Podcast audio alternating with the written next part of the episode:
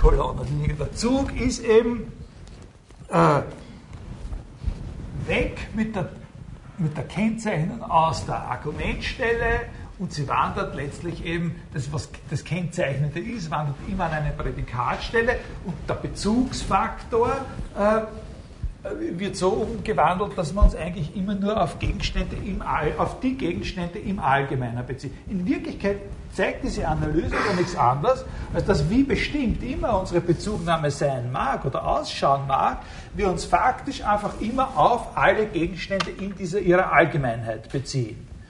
Alle diese Paraphrasen könnte man beginnen mit unter allen Gegenständen, die es überhaupt gibt, ist mindestens. Also das, worüber wir reden, ist immer eine Aussage über alle, jede Aussage, eine Aussage über so ein einzigartiges Individuum mit dem Vater Karls II.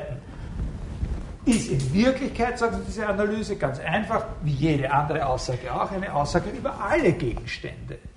Unter allen Gegenständen Sagen wir, ist nämlich einer auf den trifft zu und so und so und so und wenn das auf einen anderen, dann ist das andere mit dem einen identisch. Ne? Alle Besonderheit, alle Besonderheit, die eine Rolle spielt für das, was wir mitteilen wollen, muss auf dem Weg von Prädikation über irgendwelche unbestimmten von diesen allen Gegenständen eingeführt werden. Okay, also das heißt, die ganze Analyse hat also eben den Zug, äh, so ein C vom DE, von irgendeinem kennzeichnenden Ausdruck, umzuwandeln, zu transformieren in etwas, was, also eben mit irgendeinem, bei ihm ist eben der Allquant der Primitiv, in sowas umzuwandeln, wo steht für alle x, und da können natürlich nicht davor und danach stehen und so weiter, und dann wieder so und wieder und so weiter, ja, in sowas umzuwandeln. Nicht? Das ist der allgemeine Zug der Sache, dass eben, äh, dass eben sowas in sowas umgewandelt wird.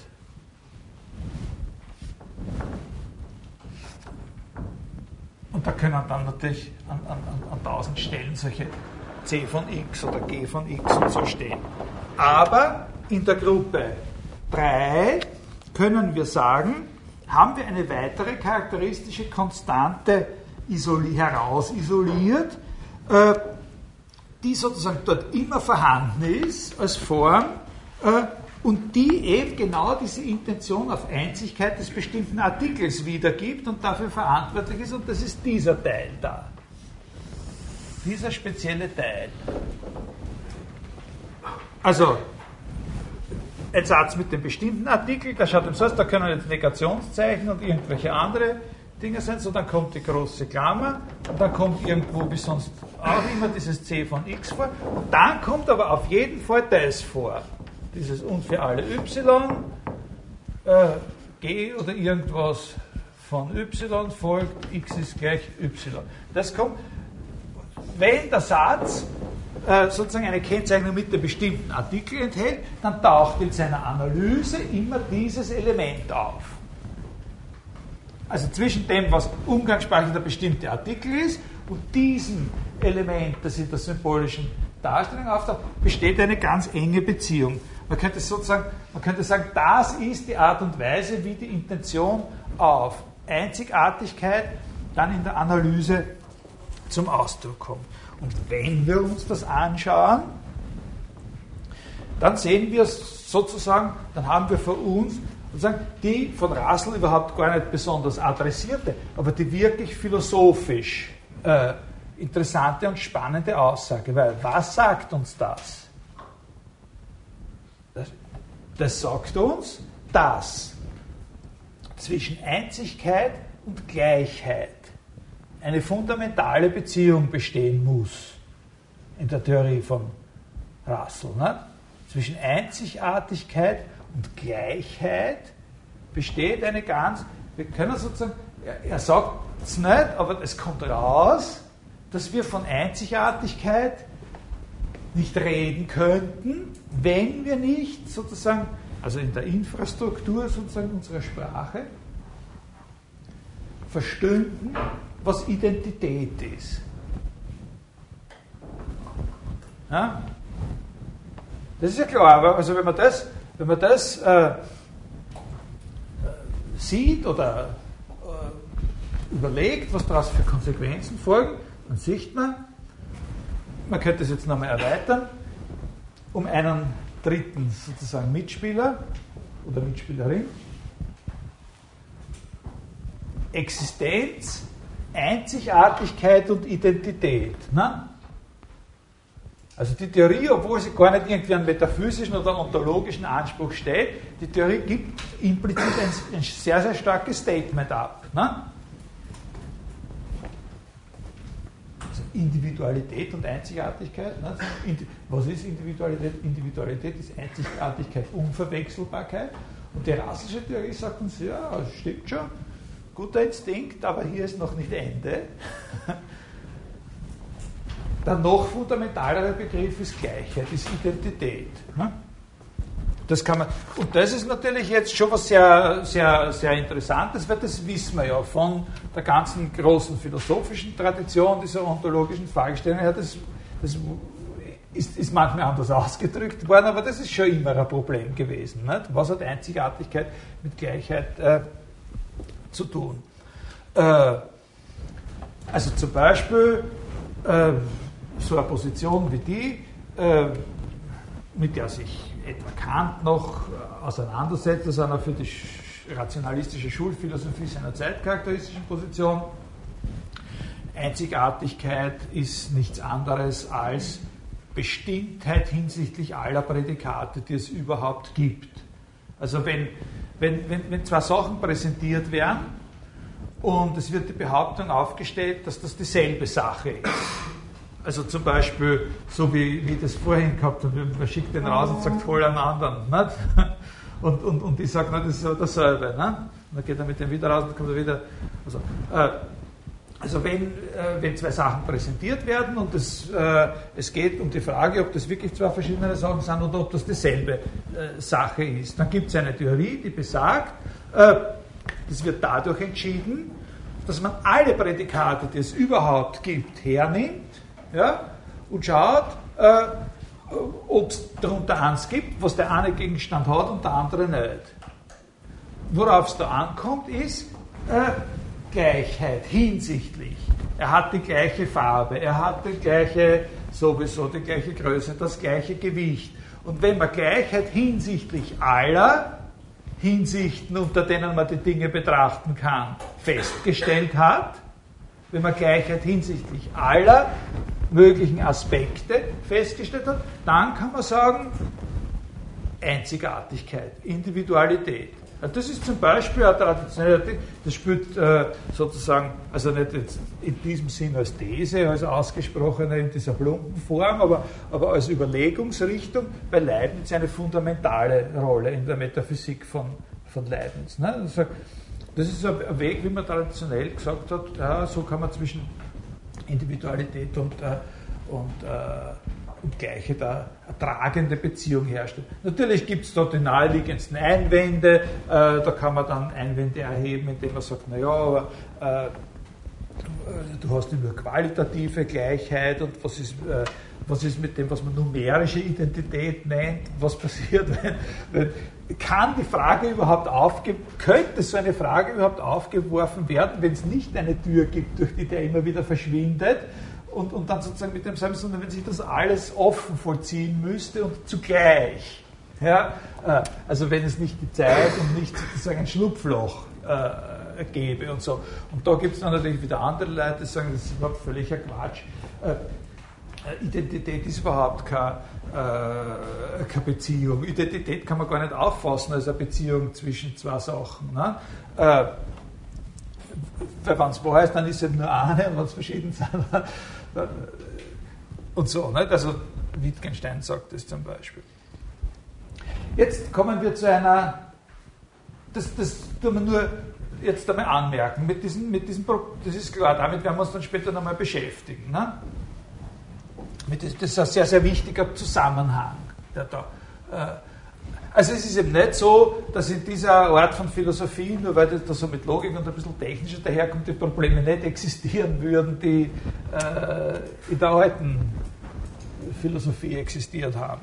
Es ist mir schon sichtbar, dass sie unter Umständen besser behandelbar wären, weil man genauer sieht, welche Form sie haben, weil man nur präziser sehen kann, welche Konsequenzen äh, daraus folgen. Jetzt machen wir eine andere, eine andere Bemerkung. Ich habe das jetzt leider vergessen, äh, Ihr Ding da, Ihr, äh, Ihr rundes Quadrat. Aber das hätte ich, also noch einmal über die runden Quadrate. Äh, äh, wir haben da in der zweiten Stunde ein bisschen äh, wie wir da so über, über ontologische Verpflichtung gesprochen haben, auch über, über diese Sache gesprochen, dass es eben, äh, dass es eben äh, Fälle zu geben scheint, wo schon durch die Art und Weise, wie wir den Gegenstand festlegen, über, denen wir, über den wir etwas sagen wollen, wo schon auf der Ebene sozusagen äh, der sprachlichen Festlegung vorentschieden scheint, dass es so etwas gar nicht geben kann. Also eben der Fall der, äh, der Rundquadrate. Äh, ich habe ein rundes Quadrat gesehen. Äh, also die Dame macht es gerade wieder. Ja, ganz einfach. Das Interessante ist, dass das zwar kein rundes Quadrat ist, aber, aber sehr gut auf den Beispielsatz passt, den ich jetzt formuliert habe, aber sehen kann man es schon. Das, ist, äh, das Quadrat kann man nur sehen. Es ist rund und das Quadrat kann man nur sehen. Äh, also es, es, ist sozusagen eine kleine Verschiebung der beiden Teile an, in, in diesem Satz. Äh, äh dieser Anschein, dass es so wäre, dass es sowas sozusagen, dass das ein eigener wäre, wo man schon vorher weiß, also bevor man eine ontologische Verpflichtung eingeht, so quasi gar nicht an, gar nicht an den Staat gelassen wird, ja, äh, zu den Wettrennen der ontologischen äh, Verpflichtungen oder Verifikation. Äh, dieser Anschein wird durch Russells Theorie äh, auch na, ich würde nicht sagen zerstört, aber schwerstens gestört. Äh, also, dass die bloße Verwendung eines bestimmten Prädikats darüber zu entscheiden scheint, dass es eine Sache gar nicht geben kann. Das ist trügerisch. In Wirklichkeit zeigt uns, gibt uns diese Analyse von Russell die Möglichkeit, äh, zu verstehen, dass es sich letztlich doch immer nur um Tatsachenfragen handelt, ob es bestimmte Dinge gibt oder nicht und, und sozusagen auf einer semantischen, auf einer Bedeutungsebene noch nicht ausgeschlossen wird, dass es bestimmte Dinge gibt, beziehungsweise festgelegt wird, dass es bestimmte Dinge gar nicht geben kann. Ich sehe ein rundes Quadrat, äh, heißt ganz einfach, äh, was weiß ich, also jetzt in irgendeiner sehr ungenauen, es gibt einen, einen Gegenstand, äh, den sehe ich und der ist ein Quadrat und und der ist rund. Es gibt irgendeinen Gegenstand C und der ist ein Quadrat und der ist rund. Und jetzt äh, handelt es bei dem Satz einfach ja letztlich nur darum, dass wenn einer, dass wenn einer sagt, na, das gibt's nicht, äh, man einfach starten muss und, und einmal schauen, alle Sachen, die ich gesehen habe und alle Sachen, die Quadrate sind und alle Sachen, die rund sind. Und das meine Behauptung dann ist, er wird nie eins finden, äh, das sowohl ein Quadrat ist wie rund ist. Und da lassen wir halt jetzt einmal suchen. Wir wollen gar nicht ausschließen, dass er vielleicht einmal eins findet. Wir sagen nur, na, du wirst es nicht finden. Ich behaupte, du wirst es nicht finden. Wenn er jetzt dann hingeht und sagt, naja, ich glaube schon, und gibt seinen Job auf und, und, und, und, alle anderen Sachen, steigt aus dem Kegelclub aus und sucht jetzt nur mehr diese diese Dinger, macht Fotos mit so einer, wie heißen diese Kameras, die die Leute jetzt immer. Äh, ja, genau, ne, macht, tritt dann so einen Verein bei und macht die Fotos von neuen möglichen Sachen oder sein Problem.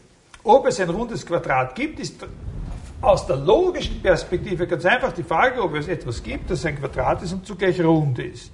Das ist eine Frage von genau derselben Form wie die, ob es etwas gibt, das ein Apfel ist und zugleich ganz rot ist. Oder ob es etwas gibt, was ein Apfel ist und zugleich rundum außen blau ist. Äh, äh, Ich meine, logisch spricht nichts dagegen. Wahrscheinlich ist das eh schon längst irgendwo einmal äh, gezüchtet worden. Warum sind wir so sicher, dass es ein rundes Quadrat schlicht und einfach nicht geben kann, dass sich das eben nicht züchten lässt, runde Quadrate? Oder, oder dass es keine verheirateten Junggesellen geben kann, um ein, auf ein anderes berühmtes Beispiel aus der Philosophiegeschichte äh, vorzugreifen. Richtig, richtig, richtig, stimmt. Wir haben allen Grund anzunehmen, dass es das nicht gibt, verheiratete Junggesellen und runde Quadrate. Jeder, der, der an das glaubt, dass es das gibt, ist ein bisschen mit Vorsicht äh, zu betrachten. Aber es ist nicht die Logik, die uns das sagt. Es ist nicht die Logik, die uns sagt, dass es das nicht geben kann. Das, auch, dass es keine runden Quadrate gibt, wenn es ein Wissen ist, ist ein Tatsachenwissen natürlich von bestimmter Art ein Wissen um geometrische äh, Strukturen oder Tatsachen. Bei Quine, auf den wir dann kommen werden, ist, ist das eben so formuliert, das ist die Frage der analytischen Wahrheit, die sich im Grenzfall der Unmöglichkeit eben mit der Frage der Existenz zu berühren scheint. Und Quine hat, und, und das wird eben durch Russell da vorbereitet, die Auffassung vertreten, dass es solche sogenannte analytische Wahrheiten nicht gibt. Also es, äh, ein eigenes Problem sind logische Wahrheiten, wie zum Beispiel, dass äh, einer Sache nicht äh, ein bestimmtes Prädikat zukommen und zugleich auch nicht zukommen kann oder so. Aber alles andere als logische Wahrheiten, und über die müsste man extra verhandeln, sind immer Tatsachenwahrheiten. Und sowas wie, dass etwas wahr ist, Kraftbedeutung allein, ist nur ein Anschein. Ist nur ein Anschein. In Wirklichkeit handelt es einfach darum, dass im Hintergrund Tatsachen stehen, die wir nicht in Frage stellen wollen. Aber diese Tatsachen sind nur immer Tatsachen, wie zum Beispiel globale geometrische Strukturen, die äh, äh, oder also die einen glauben lassen, dass sowas wie ein äh, rundes Quadrat äh, unmöglich ist. Also man müsste diese Strukturen analysieren. Also man müsste zum Beispiel dann, äh, man müsste weiter analysieren, was heißt Quadrat. Nicht? Und dann kommt man auf den Begriff der Geraden und dann muss man den Begriff der Geraden weiter analysieren und so. Und dann ist man am Schluss bei irgendwelchen ganz elementaren äh, sozusagen Prädikaten, bei denen es nur immer dann nur mehr darum geht, nachzuschauen, ob es irgendwelche Sachen gibt, auf die drei, vier oder mehrere von diesen elementaren Prädikaten zutreffen oder nicht. Das heißt natürlich nicht, dass alle diese elementaren Prädikate einstellige Prädikate sein müssen. Das ist ganz klar. Das würde nicht ausreichen, um eine Sprache der Geometrie zu entwickeln, sondern das sind mehrstellige Prädikate und da braucht man auch ein bisschen einen anspruchsvolleren äh, Symbolismus als den, den wir da benutzt haben. Aber im Prinzip läuft es darauf hinaus. Nicht? Eine interessante, eine interessante Sache dabei ist eben, und darum äh, sprechen wir auch davon, eine interessante Sache dabei ist natürlich, dass hinter dieser Idee, also dass man sozusagen äh, alle Wahrheiten, die logischen lassen wir jetzt mal beiseite, als Tatsachenwahrheiten betrachten kann und dass es solche analytische, sogenannte analytische Wahrheiten, die allein aufgrund der Bedeutung der Worte, die wir verwenden, nicht gibt. Ein interessanter Gedanke, der da im Hintergrund steckt, ist natürlich der Glaube an die Möglichkeit einer solchen Analyse. Ja? Dahinter steht ein bisschen der Glaube an die Möglichkeit einer solchen Analyse, die die, die sprachlichen Ausdrücke sozusagen in letztlich voneinander unabhängige, nicht weiter zerlegbare, sagen wir, unter Anführungszeichen ist kein technischer Ausdruck, Bedeutungspartikel zerlegt. Und dann schaut man sich an, was ist, wenn man von einem Gegenstand sagt, dem kommt dieses Prädikat zu und dem kommt dieses Prädikat zu. Gibt es das, gibt es so einen, gibt es keinen und so weiter. Ne? Äh, das ist ein äh, nicht unwichtiger, äh, sozusagen eine nicht unwichtige Hintergrundannahme in der, in der Angelegenheit. Äh, so, jetzt äh, möchte zu einem letzten äh, Kommentar zu dieser Sache kommen. Und das wird das sein, womit wir uns dann auch ein bisschen weiter bewegen. Also das ist sehr, sehr wichtig, weil uns das die Möglichkeit geben wird, mit unseren Fragestellungen äh, über den äh, Rassel auch ein bisschen hinauszukommen. Das ist die Frage nach, äh, wenn wir jetzt diese Theorie geschluckt haben, und wie gesagt, also ich sage immer, man muss sie schlucken. Es hat gar keinen Sinn, da irgendeine Weigerungshaltung einzunehmen. Es sei jedem benommen, sie dann auch später irgendwann wieder auszuspucken oder, oder, oder, oder so, so einmal muss man es verschluckt haben und gemerkt haben, äh, sozusagen, was für ein Geschmack sich auch hinten am Gaumen äh, bildet. Und äh, wenn wir diese Theorie also sagen wir, akzeptiert hätten, einmal gekauft, also mit Rückgaberecht, Konsumentenschutz, 14 Tage Rückgaberecht, aber doch gekauft, äh, dann ist doch eine der interessantesten Fragen die nach der Reichweite und nach der Tragweite dieser Theorie. Ne? Diese Theorie erklärt uns für die kennzeichnenden Ausdrücke, dass es so ist, dass die keine selbstständige Bedeutung haben und so und so und so, sondern stattdessen die Sätze, in denen sie vorkommen, diese charakteristischen Strukturzüge aufweisen. Aber auf der anderen Seite dürfen wir uns doch nicht äh, verschließen davor, dass wenn man sagen, erklärt für die kennzeichnenden Ausdrücke, eben genau die sind, die er in diesen drei Gruppen zusammengefasst hat. Und überhaupt nie wirklich die Frage diskutiert worden ist, ob das auch wirklich alle, alles ist, was man vernünftigerweise unter kennzeichnenden Ausdrücken verstehen sollte. Die ganze Zeit sind wir immer wieder auf eine Art von kennzeichnenden Ausdrücken gestoßen, die er nicht behandelt hat.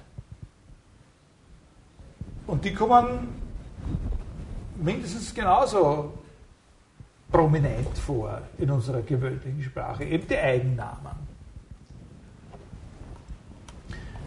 Also wenn ich sage, äh, diese Bemerkung hat was mit der Tragweite der Theorie, Theorie zu tun.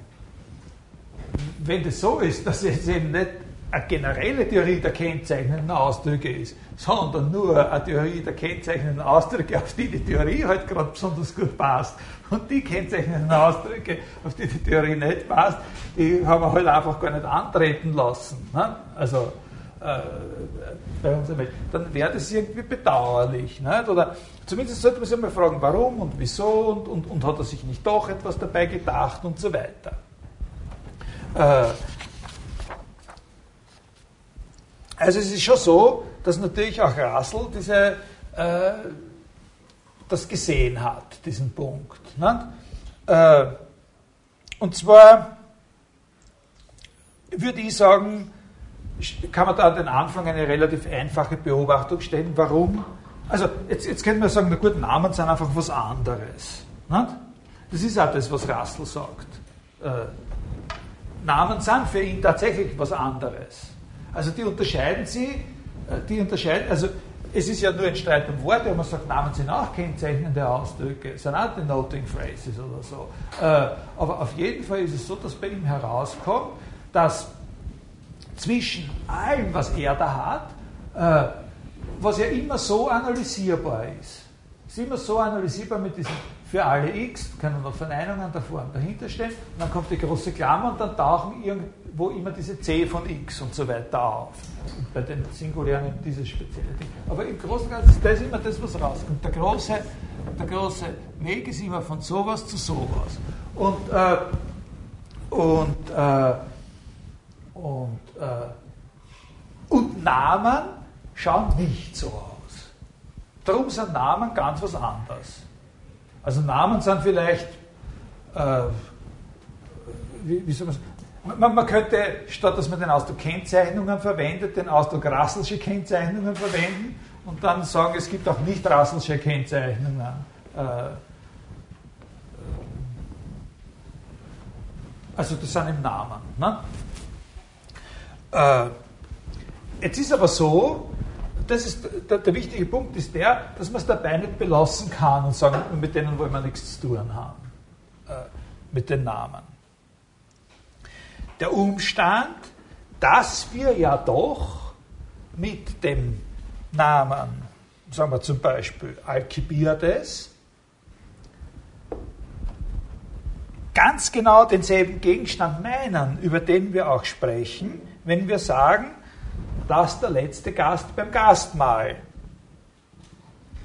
mit Veilchen und Efeu geschmückt war. Also wenn wir sagen, Alkibiades war mit Veilchen und Efeu geschmückt, dann meinen wir mit Alkibiades eben ganz genau denselben Gegenstand, den wir meinen, wenn wir sagen, der letzte Gast, der gekommen ist zum Symposion. Äh, also zwischen einem Namen und einer ausgesucht, passend ausgesuchten Kennzeichnung gibt es eben immer so enge und regelmäßige Beziehungen, dass sie scheinbar wechselseitig ersetzbar sind. Und wenn das so wäre, dann kann man natürlich nicht sagen, wir lassen die Namen einfach Namen sein und beschäftigen uns nur mit dem. Dann kommen die anderen, Freund, sagt sag die Vertreter der Namen, in dem Spiel, das du spielst, du, du sagst, wir sind da nicht dabei, wir sind dabei. Äh, wir machen das auch. Was du mit deiner Kennzeichnung machst, machen wir auch ohne Kennzeichnung. Ich sage einfach Alkibiades. Ne? Äh, die Sätze Alkibiades die Pfeilchen im Haar und der letzte Gast hat die Pfeilchen im Haar, sind eben offensichtlich austauschbar. Das gilt zwar nicht völlig allgemein, aber da funktioniert es zum Beispiel und das reicht als Motiv. Wie ist das aber möglich? wenn Namen und Kennzeichnungen verschiedene logische Formen haben. Und Namen und Kennzeichnungen, das ist jetzt der Punkt, an dem Rassel wirklich ein bisschen Stellung bezogen hat, Namen und Kennzeichnungen haben wirklich ganz verschiedene logische Formen. Das ist sehr, sehr wichtig. Also vor allem ist es wichtig, wenn man sich mit Rassel beschäftigt. Für uns in der Vorlesung ist der Rassel nicht sozusagen das ultimative Interesse. Unser Interesse heißt, glaube ich, Ontologie. Aber aber, aber bei Rassel ist es sehr, ein Name hat eine andere logische Form als eine Kennzeichnung. Die logische Form, das ist auch etwas, was Sie wissen müssen. Äh, eine Kennzeichnung hat diese Form. Ne? Alle, Kennze alle Rassen Kennzeichnungen haben diese Form. Ja? Also ich schreibe es nur mal auf, damit sozusagen für alle x. Da können sozusagen andere Quantoren oder Negationszeichen stehen. So, so eine Form äh, hat eine Kennzeichnung. Die logische Form eines Namens, wie ist die? Kann das wer sagen? Wie würde die sein? Da müssten Sie sich zurückerinnern an die letzte Stunde, ziemlich an den Anfang. Und gesagt, wie macht man aus einer Propositional Function einen Satz?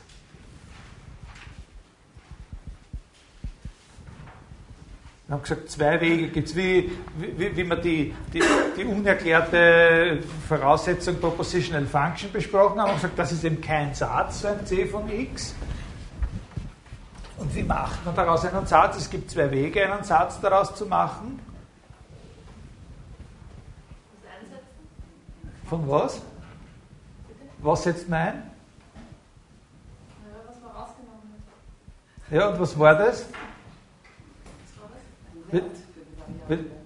Ja? Na, eben ein Name, nicht? Ja. Also, ein Philosoph war auf dem Mond, haben wir gesagt, ja?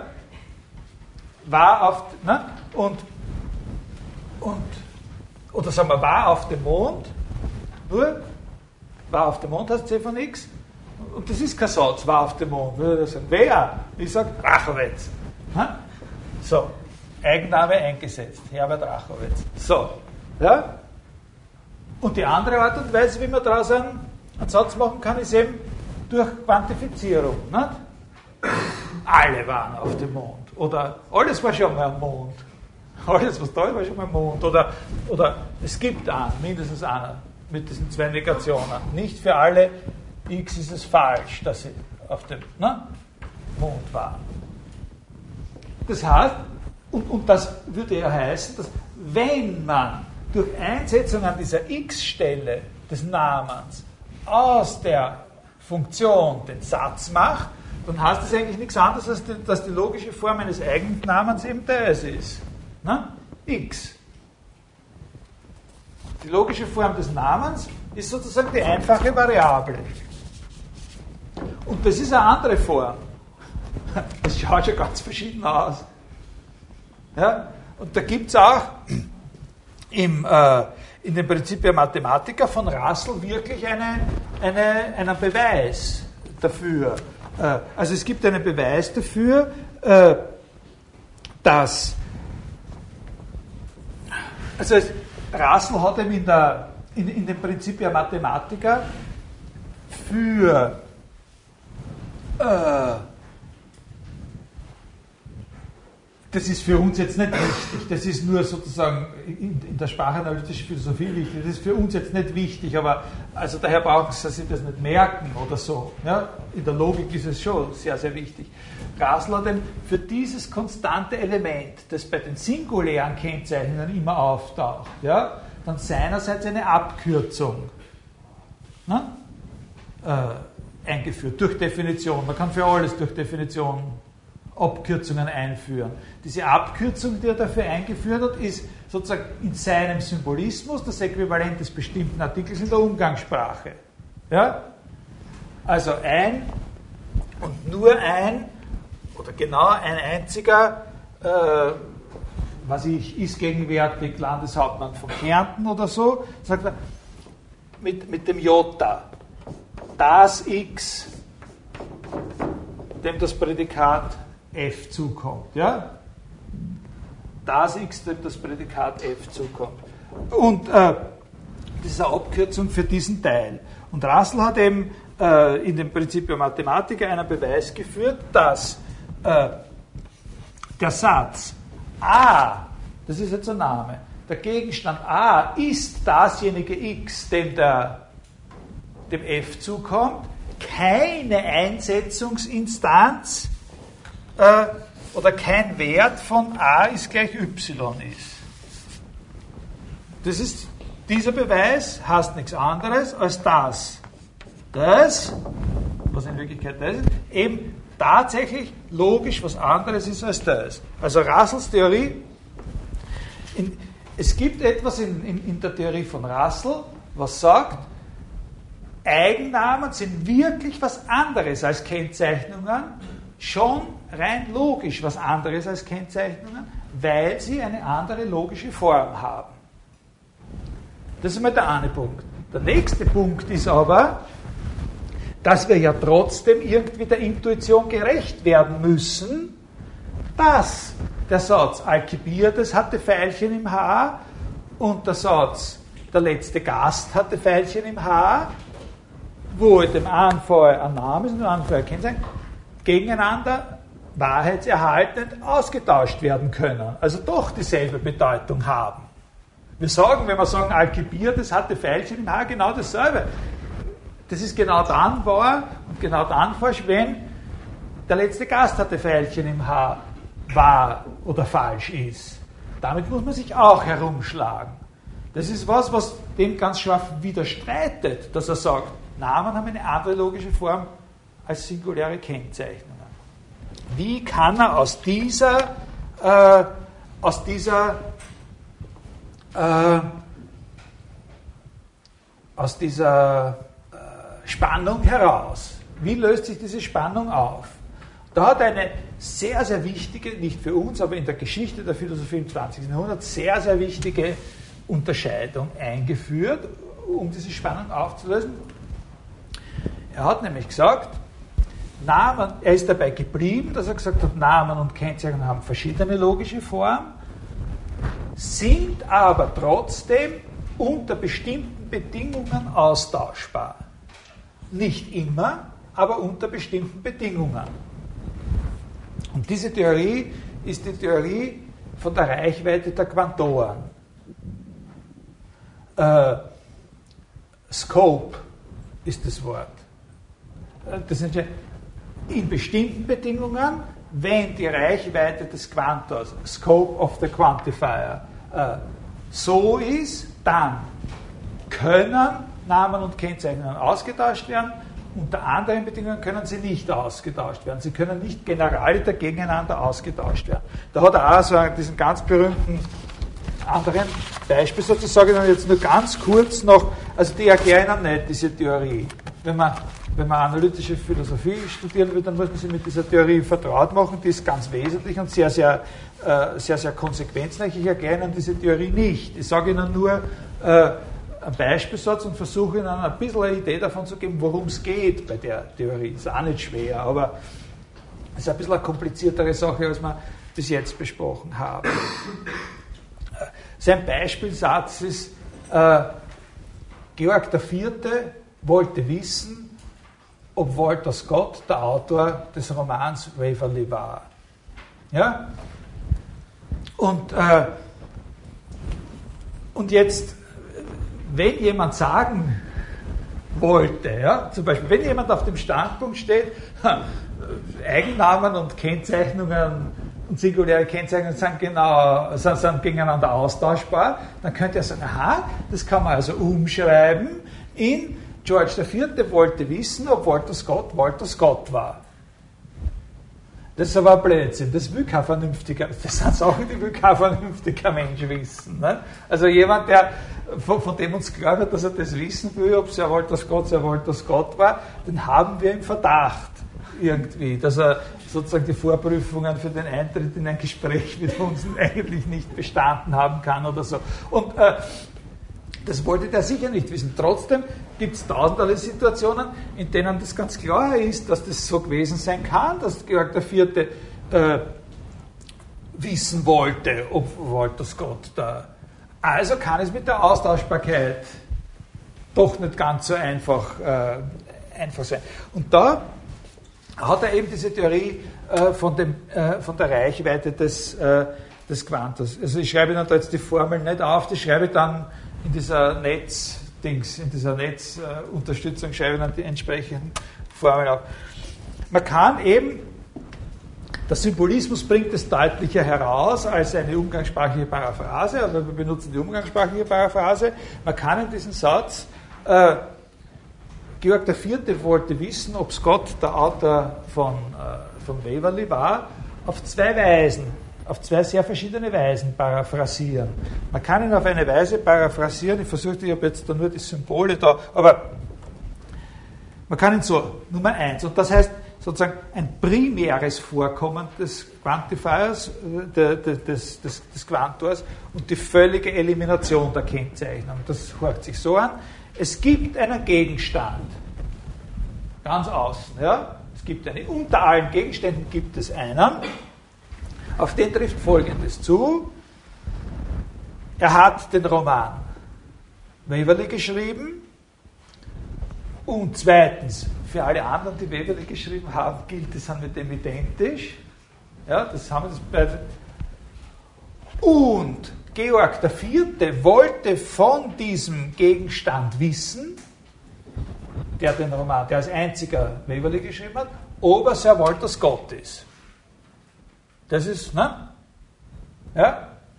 Das ist eine Paraphrase. Es gibt einen Gegenstand, der hat, den, der hat als einziger, weil das brauchen wir jetzt nicht wiederholen, das haben wir heute ja gelernt gerade, äh, es gibt einen Gegenstand, der hat als einziger den Roman Weberle geschrieben und von diesem Gegenstand, der als einziger Weberle geschrieben wollte Georg IV. sein, sein, sein Regent wissen, ob er identisch ist mit Walter Scott. Das ist eine Paraphrase. Man kann es aber auch anders paraphrasieren, nämlich indem man nicht den Quantor ganz an den Anfang stellt, sondern dieses Prädikat Georg der Vierte wollte wissen. Dann fängt das Ganze nicht an mit, mit es gibt ein X, sondern fängt das Ganze an mit einem G. Und zwar was wollte er wissen?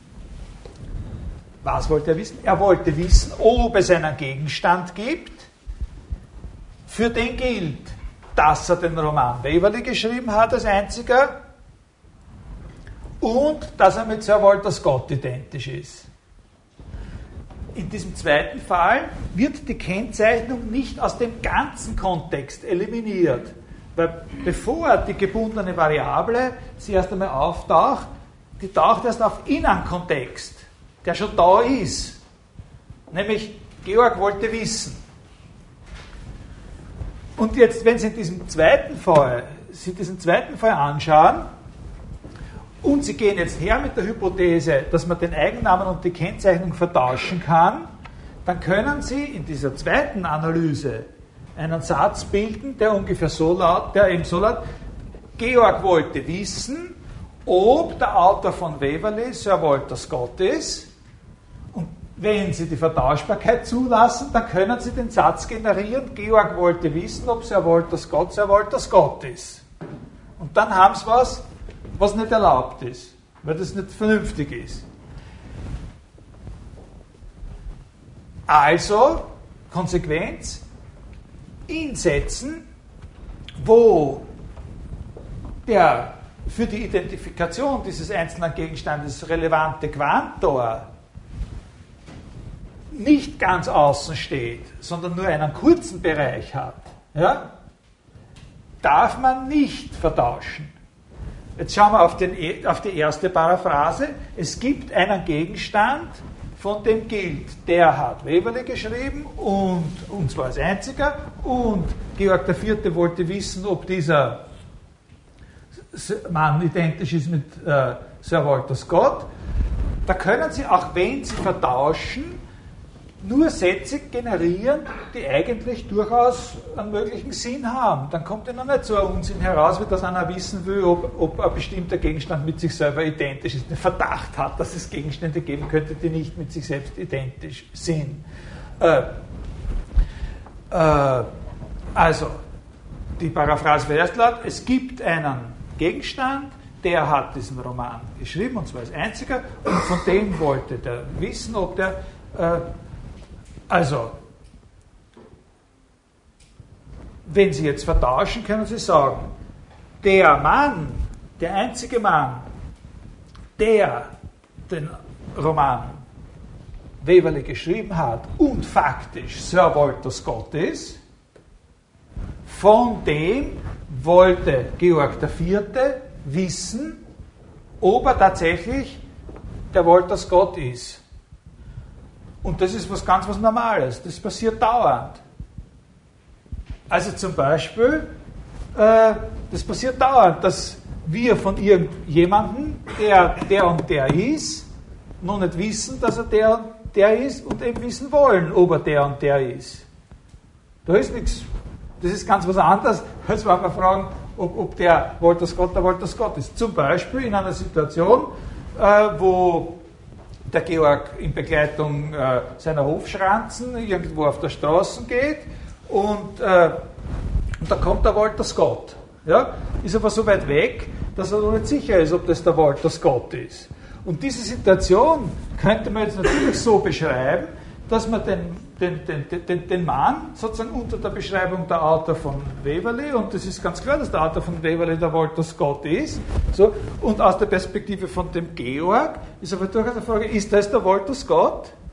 Ja? Und in dem Moment, wo ihm einer sagt, ja, das, das ist der Autor des Romanes Weverly, sagt er, gut, jetzt weiß, sagt er, grüß Gott, servus und äh, Herr, freut mich. So.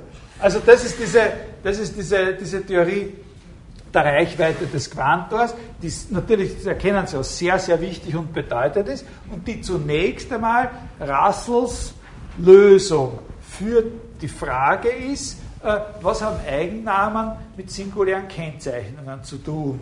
Und was sollen wir mit unserer Intuition anfangen, dass obwohl sie eine völlig andere logische Form haben, sie eigentlich meistens genau denselben Zweck erfüllen können? Russell sagt, Richtig, dieser Intuition müssen wir recht geben, aber Leute, ihr müsst auch sehen, nicht immer können sie denselben Zweck erfüllen und gegeneinander ausgetauscht werden.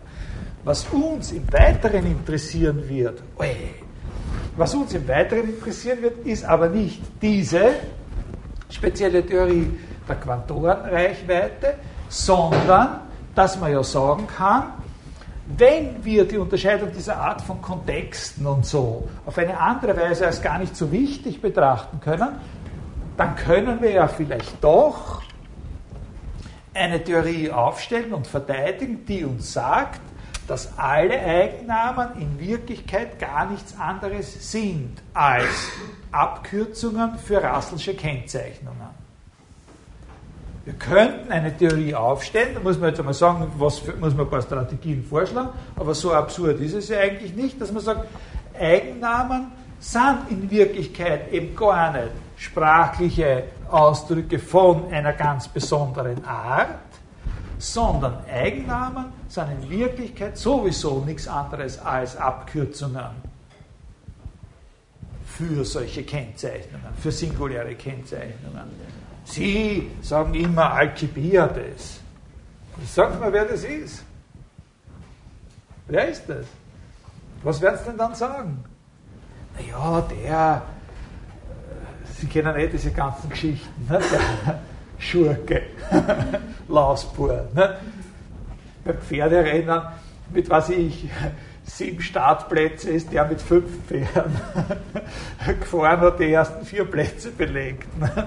Oder noch viel schlimmere Sachen natürlich. Oder der letzte Gast.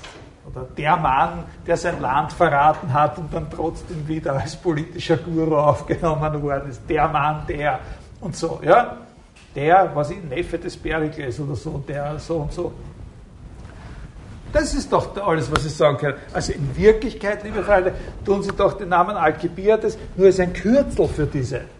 Na?